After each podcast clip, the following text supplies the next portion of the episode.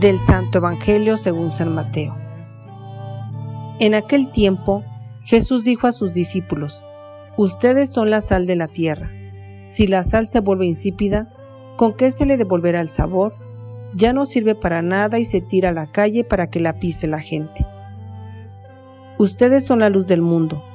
No se puede ocultar una ciudad construida en lo alto de un monte, y cuando se enciende una vela, no se esconde debajo de una olla sino que se pone sobre un candelero para que alumbre a todos los de la casa.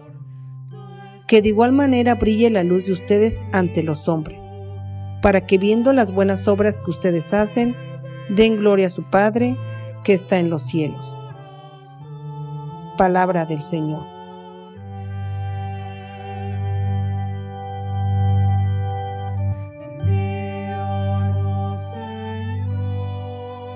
Jesús suscita en nosotros una gran estima por nuestra vocación cristiana.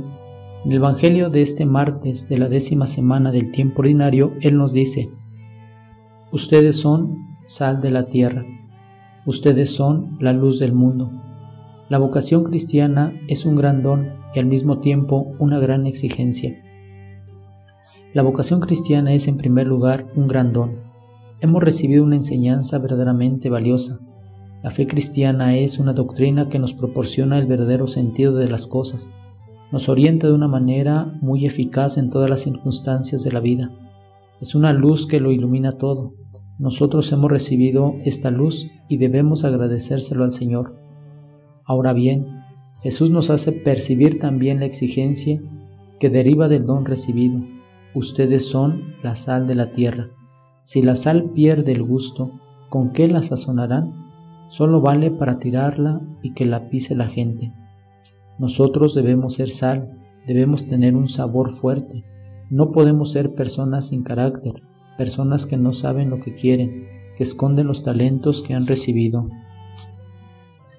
¿Qué debemos hacer para ser sal de la tierra, para no perder el sabor? Podremos ser sal de la tierra si somos capaces de manifestar nuestra fe en nuestra vida, no aceptando arreglos con la mentalidad del mundo, que tiende al goce egoísta, a la búsqueda del dinero a toda costa, a la búsqueda del poder, a fin de dominar sobre los otros. Si aceptamos esta mentalidad, perderemos nuestro sabor cristiano. El sabor cristiano consiste más bien en vivir con amor generoso, en vivir desprendido de las riquezas materiales, en vivir con espíritu de servicio. Si conservamos estas orientaciones, seremos verdaderamente sal de la tierra, le daremos un sabor auténtico a la existencia, que la preservará de todas las componendas de la corrupción, de echarse a perder y de tener un sabor malo. Debemos ser cristianos auténticos, debemos ser y estar orgullosos de nuestra vocación. Sabemos, en efecto, que esta es verdaderamente de valor. Es un don precioso que hemos recibido de Dios y que debemos conservar y desarrollar a toda costa a lo largo de nuestra vida. Jesús nos dice, ustedes son la luz del mundo. No puede ocultarse una ciudad construida sobre un monte. No se enciende un candil para taparlo con un celemín, sino que se pone en el candelero para que alumbre a todos en la casa. Los cristianos tenemos el deber de dar testimonio cristiano, esto es, de dar testimonio de nuestra fe, nuestra esperanza y nuestra caridad. Si lo hacemos, seremos luz del mundo. Si por el contrario, escondemos nuestra fe, si no nos atrevemos a manifestar nuestra esperanza, si renunciamos a la vida de caridad, entonces escondemos la luz que hemos recibido y solo mereceremos el desprecio de los demás. Jesús concluye, que de igual manera brille la luz de ustedes ante los hombres, para que viendo las buenas obras que ustedes hacen, den gloria a su Padre que está en los cielos. Esta luz consiste en una vida generosa, atenta a las necesidades de los otros, partir el pan con el hambriento, hospedar a los pobres sin techo, vestir al que ves desnudo y no cerrarle la puerta a tu hermano. Jesús nos dice en el Evangelio que nuestra luz debe brillar ante los hombres. de modo que al ver sus buenas obras glorifiquen a su Padre del cielo. Nuestras buenas obras deben llevar a los hombres a dar gloria, no a nosotros mismos, puesto que no somos más que humildes instrumentos de Dios, sino al Padre Celestial.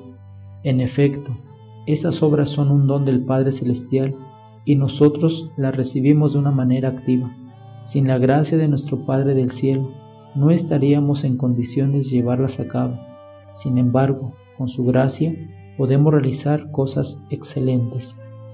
Tomemos, por tanto, conciencia de nuestra vocación cristiana, del maravilloso don que hemos recibido de Dios y que debemos recibir de una manera cada vez más efectiva y activa en nuestra vida diaria. El Señor nos ha comunicado la luz que nos permite encontrar el camino apropiado en cada dificultad y en los momentos oscuros de nuestra vida. Nos ha regalado estos grandes dones y nos pide que los acojamos no solo para nosotros mismos, sino para comunicarlos generosamente a los demás. Estas pequeñas parábolas de la sal y de la luz, dirigidas a quienes habían escuchado las bienaventuranzas, señalan el valor de las obras en favor del prójimo, indican también la tarea de todos y cada uno de los miembros de la Iglesia. En el bautismo recibimos una identidad. Ustedes son sal de la tierra, ustedes son la luz del mundo. Tal afirmación de Jesús debe cuestionarnos. Necesita nuestra comunidad salir de la apatía, liberarse del miedo, abrirse a la experiencia del Dios viviente y ser sal y luz para otros? ¿Qué debemos hacer para no convertirnos en sal insípida o luz encerrada en una vasija? Tenemos el tacto suficiente para no salar la vida de los demás con un fanatismo religioso o una insistencia que no respeta la libertad de las personas? Somos prudentes y humildes para no deslumbrar e impresionar a la gente al presumir de lo buenos que somos? Pidamos al Señor que por intercesión de la Santísima Virgen nos conceda la gracia de ser cada día sal y luz de la tierra.